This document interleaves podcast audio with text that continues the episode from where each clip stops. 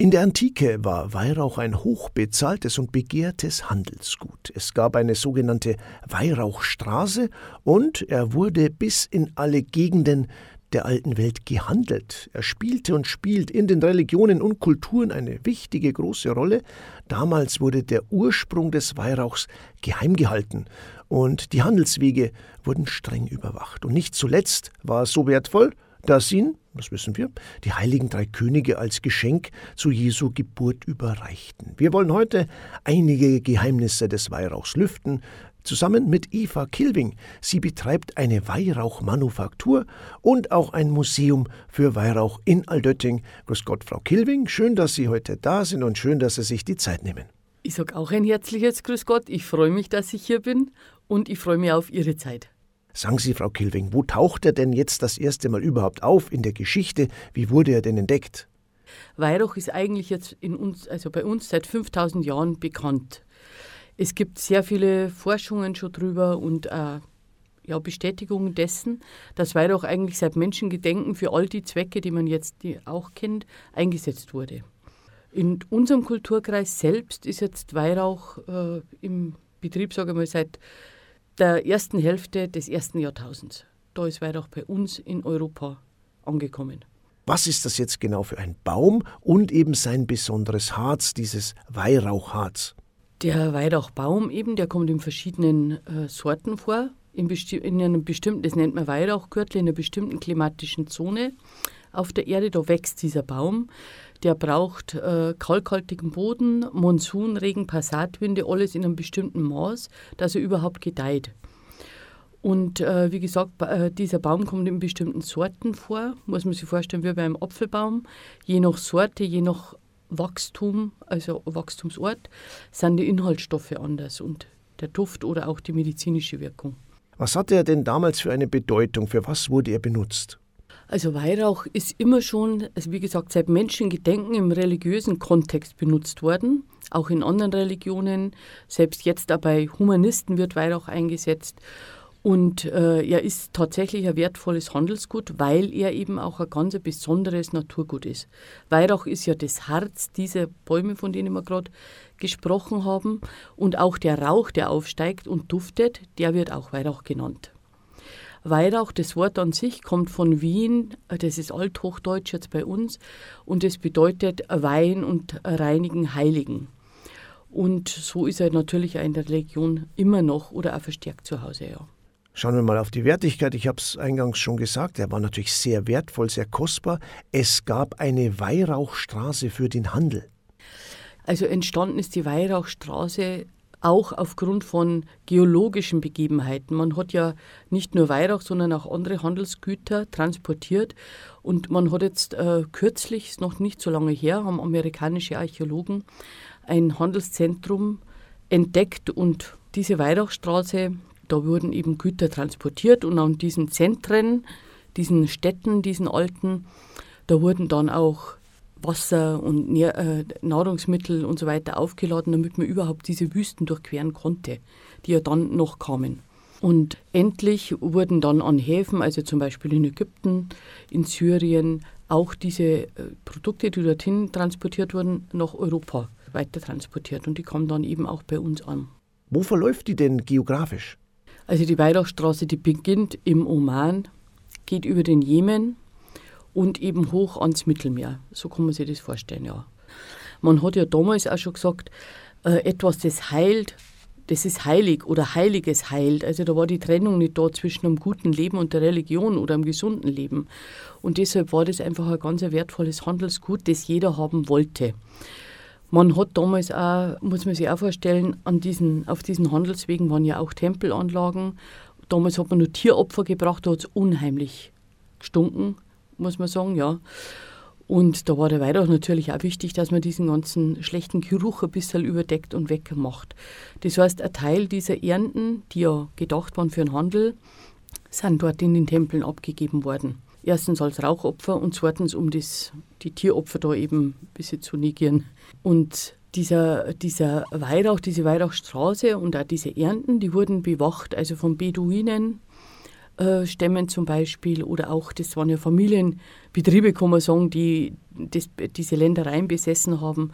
Das war wirklich ganz eine geschützte, äh, geschützte Gegend und es war auch, hat es kleine Fäden und Kriege auch gegeben, weil man da natürlich wissen wollte, wo wächst denn das Ganze überhaupt. Und das hat man aber nie geschafft. Was passiert jetzt eigentlich chemisch? Wie entsteht denn dieser besonders riechende Rauch? Also im Detail, dieses Chemische, das überlasse ich den Chemikern und den Wissenschaftlern. Und das würde auch jetzt wirklich einen Rahmen sprengen, wenn man da genauer drauf eingeht.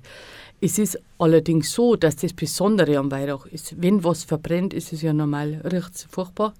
Es hat was von Zerstörung an sich und jeder Mensch hat ja im Grunde auch Angst vor Feuer. Das ist ja auch ambivalent. Nur wenn man Weihrauch verbrennt, dann duftet es. Dann kommt der weiße Rauch raus, sofern man gute Qualität hat und es duftet. Und das ist natürlich was Wunderbares, ja. Diese Verwandlung von etwas, das eigentlich kaputt gesäuert und das dann toll wird, gell. Wo er herkommt, der Weihrauch, das haben wir schon gehört, Frau Kilving, aber wie kommt denn der Weihrauch überhaupt in die Kirche? Wie kann man in die Kirche der Weihrauch? Das gestaltet, also es gibt ganz äh, viele Aussagen dazu. Eine davon ist auf alle Fälle im Frühchristentum war der Weihrauch verpönt. Da war er nicht in der Kirche zu Hause. Denn es war so, dass Weihrauch, wie gesagt, da war heilen und heilig, das war sagen wir mal, ein einziger Begriff. Dann war es auch so, dass man praktisch Göttern geopfert hat, diesen Weihrauch. Das war immer Opfergabe, weil er ja was Besonderes, Wertvolles war. Aber damals waren natürlich sind Könige angebetet worden, ja, und Herrscher. Und das haben wir im Christentum überhaupt nicht. Und deswegen haben die Frühchristen gesagt, nee, den Weihrauch nehmen wir nicht her, weil hm, da huldigen wir ja praktisch menschlichen, irdischen Gestalten. Und äh, Dafür sind Christen auch verfolgt worden.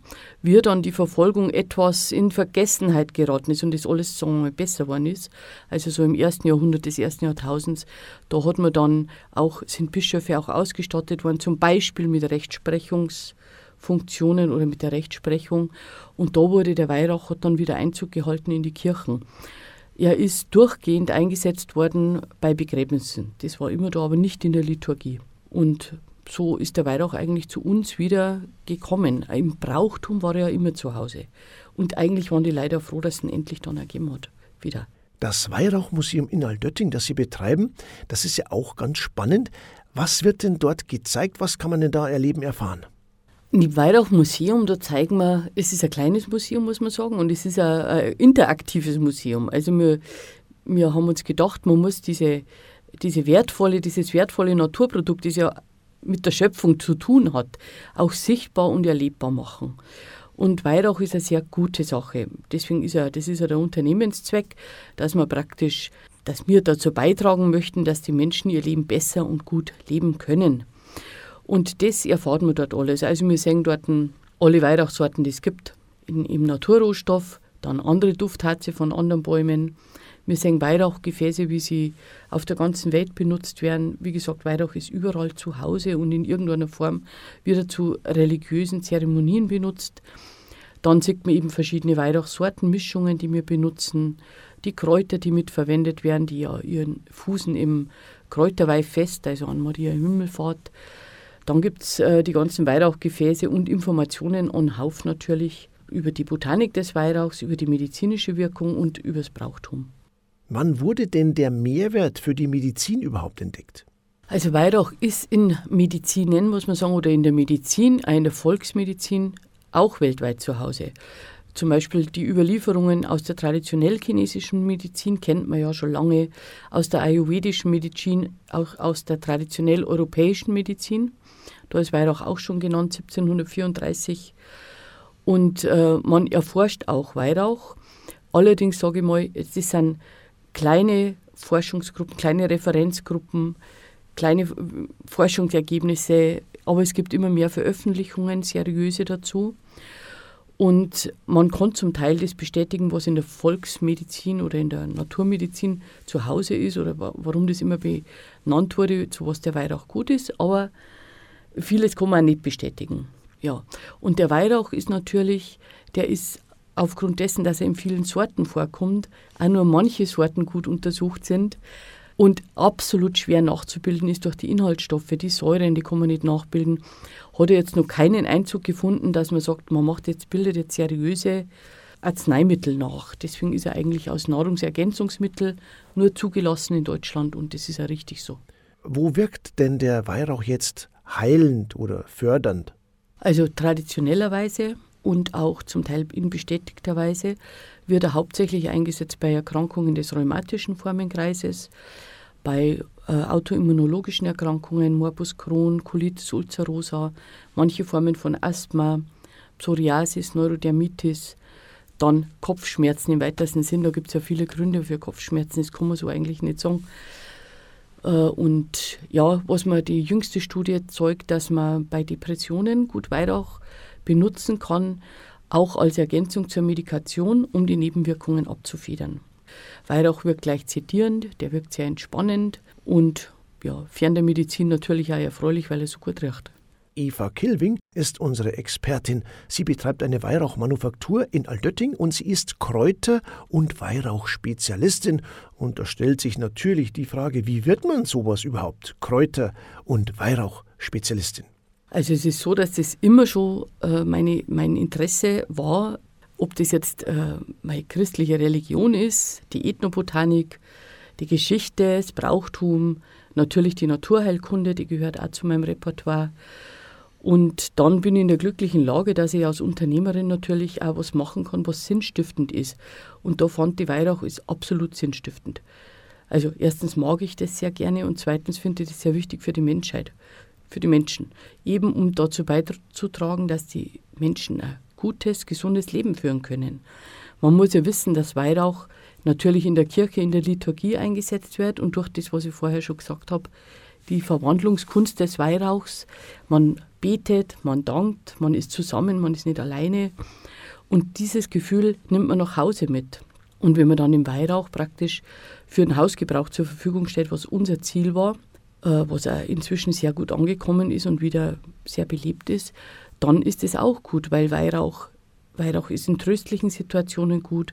Weihrauch fördert die Konzentration. Man kann also stressige Situationen besser ausleben, erleben oder verbessern. Der hat einfach ganz viel Funktion. Weihrauch macht aus, einem, aus einer Wohnung ein Zuhause und aus einem Zuhause macht er eine Heimat und verbindet darüber hinaus mit seiner religiösen, äh, mit seiner religiösen Verbundenheit. Ja. Wie ist aber dann die Idee zur Manufaktur entstanden? Also der Punkt war sicherlich einer, ich habe immer gehört, das war, ich rede jetzt von den frühen 80er Jahren, in, der Kirche, da, das riecht nicht gut und der Weihrauch, da muss man husten und so weiter und so fort. Und dann habe ich gehört, Mensch, du besorg mal einen guten Weihrauch. Und das habe ich dann gemacht. Das hat dazu geführt, wir importieren wirklich sehr guten Weihrauch aus den besten Erntegebieten und der wird gereinigt, aufbereitet, gemischt, ist also alles naturrein und wird dann über den, also an Kirchenklöster, Devotionalienläden, an den Großhandel verkauft, auch an Apotheken, an sämtlichen gut sortierten Fachhandel und bei uns im Museum in einem kleinen Shop an Endverbraucher natürlich. Wo kommt jetzt der Weihrauch her, den Sie weiter verarbeiten, mischen und weiter verkaufen? Also wie gesagt, es gibt diesen Weihrauchgürtel oder diese klimatische Zone. Da sprechen wir jetzt von den arabischen Ländern, um die Oman, im Jemen, Saudi-Arabien, dann äh, aus, am Horn von Afrika wächst viel Weihrauch, Äthiopien, Eritrea, Somalia, Somaliland auch, bisschen in Kenia, dann in Pakistan gibt es Weihrauch, in Indien gibt es Weihrauchbäume südlich vom Himalaya, also in Nordindien. Und von dort haben wir, dorthin haben wir gute Handelsbeziehungen.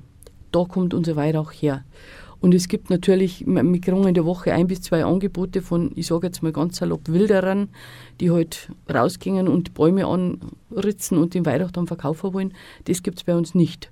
Bei uns gibt es wirklich gute, reine, saubere Ware, die auch gut geerntet wird und wo die Leute auch gut zurecht sind dabei. Das heißt, äh, Sie sind da durchaus auch mal vor Ort bei einem Zulieferer und kennen eventuell sogar den Baum, wo das Harz herkommt, übertrieben gesagt. Man kann, das kann man mit Sicherheit auch sagen, ja. Ich war natürlich nicht bei jedem Baum, wo das herkommt. Und das ist auch ganz anders vor Ort organisiert, das muss man auch wissen. Das ist jetzt nicht wie bei uns, wo man hingeht und sagt, du, ich brauche jetzt 1000 Semen, machst mir die mal bitte und du suchst dir den Betrieb raus.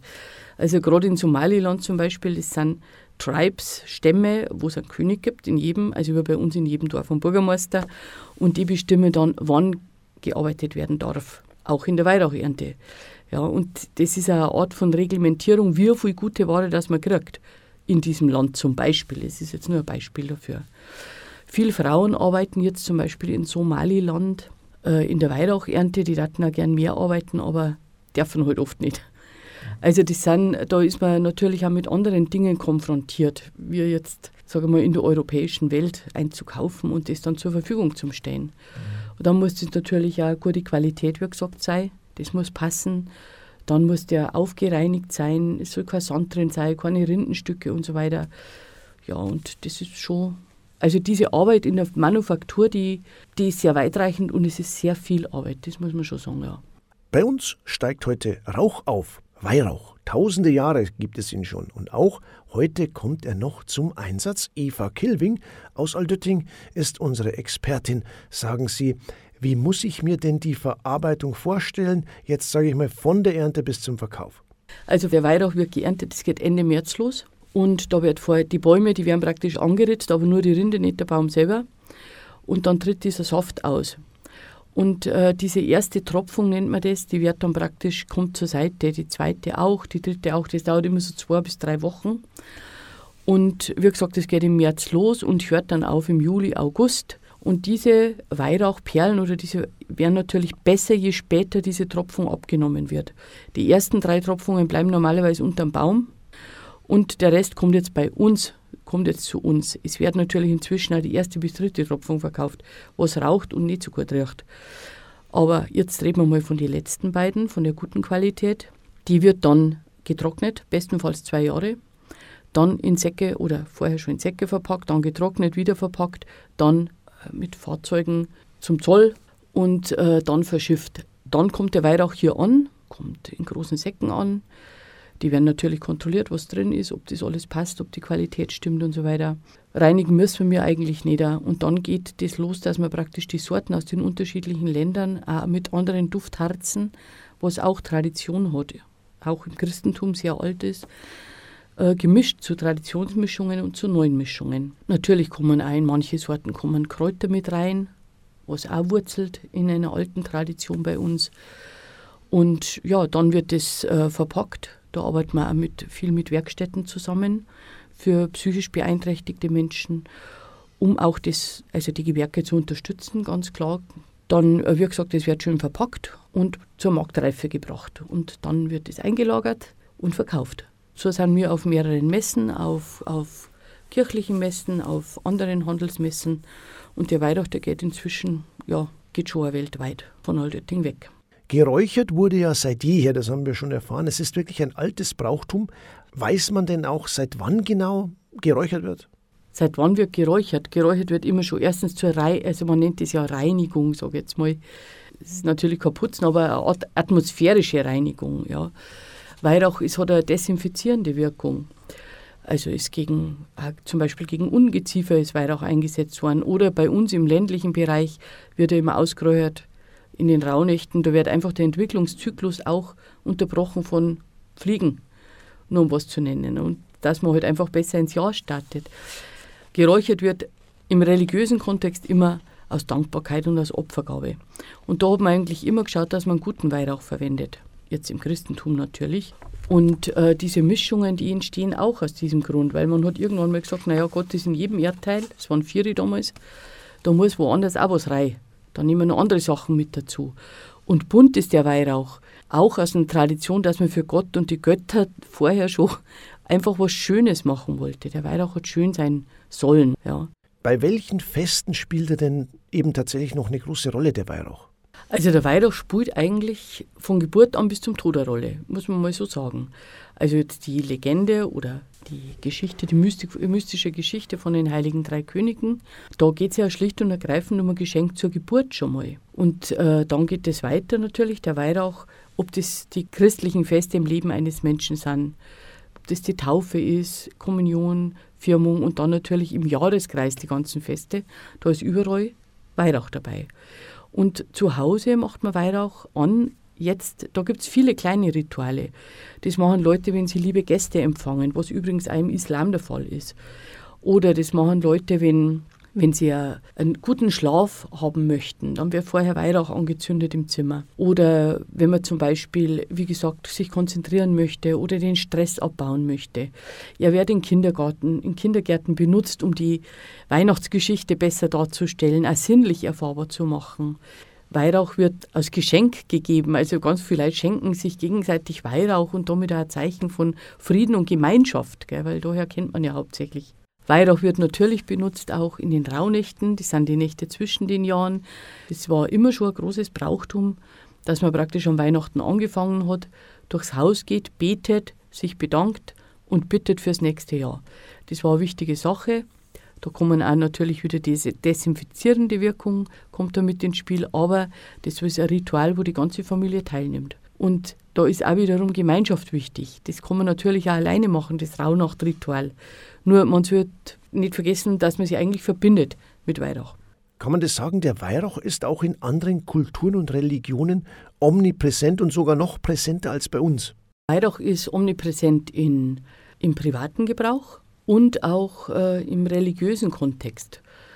Mehr als bei uns, ja. In manchen Traditionen schon, mehr als bei uns. Zum Beispiel im Islam steht ein Weihrauchtopf am Eingang, nicht überall natürlich. Aber in äh, manchen Gebieten, da steht dieser Weihrauchtopf am Eingang, wie bei uns Weihwasserkessel, muss man sich das vorstellen. Und wenn jemand das Haus verlässt, wird er gesegnet und wenn er reinkommt, auch wieder mit Weihrauch. Oder zu großen Festen, wie bei uns eben auch Weihnachten, zu anderen großen Kirchenfesten in anderen Religionen wird ganz viel Weihrauch verbraucht. Aber es ist dann auch so, zum Beispiel in Äthiopien, wenn es Kaffee gibt, zündet die Frau, die einlädt, immer Weihrauch an. Und jeder, der draußen vorbeigeht, weiß, da gibt es einen Kaffee, da gehe ich hin. Also das ist einfach so ein verbindendes Moment mit dem Weihrauch. Gell? Er wird auch in anderen, in anderen Kulturen täglich benutzt. Also im Buddhismus zum Beispiel auch. Da wird ja auch ganz viel Weihrauch verwendet. In Form von diesen Räucherstäbchen zum Beispiel oder auch in Form von anderen Harzen. In Indien benutzt man oder in Tibet benutzt man vieles Saalharz zum Beispiel. Das wird natürlich zur Religionsausübung hergenommen, aber auch im privaten Bereich. Da nimmt man sich praktisch das Gebiet mit nach Hause und da macht man die, die Lampen, Glühbirnen, die schmiert man mit dem Harz kurz ein und dann duftet das ganze Haus schön. Liebe Frau Kelving, danke für diesen spannenden Ausflug in die Geschichte des Weihrauchs und alles Gute. Ich sage auch vielen, vielen Dank für Ihre Aufmerksamkeit. Ich freue mich und ich wünsche Ihnen auch alles Gute. Das war Menschen und Geschichten bei unser Radio. Heute mit Eva Kilving, Kräuter- und Weihrauchspezialistin. Schauen Sie in Aldötting im Weihrauchmuseum mal vorbei. Dort können Sie ihn auch anfassen, erschnuppern und noch viel mehr darüber erfahren. Der Eintritt ist übrigens frei. Es gibt auch Führungen mit der Expertin. Schauen Sie auf die Seite www.weihrauch- manufaktur.de. Hier finden Sie alle Infos. Für heute sage ich danke fürs Zuhören, Servus, auf Wiederschauen und bis zur nächsten Ausgabe Ihnen alles Gute.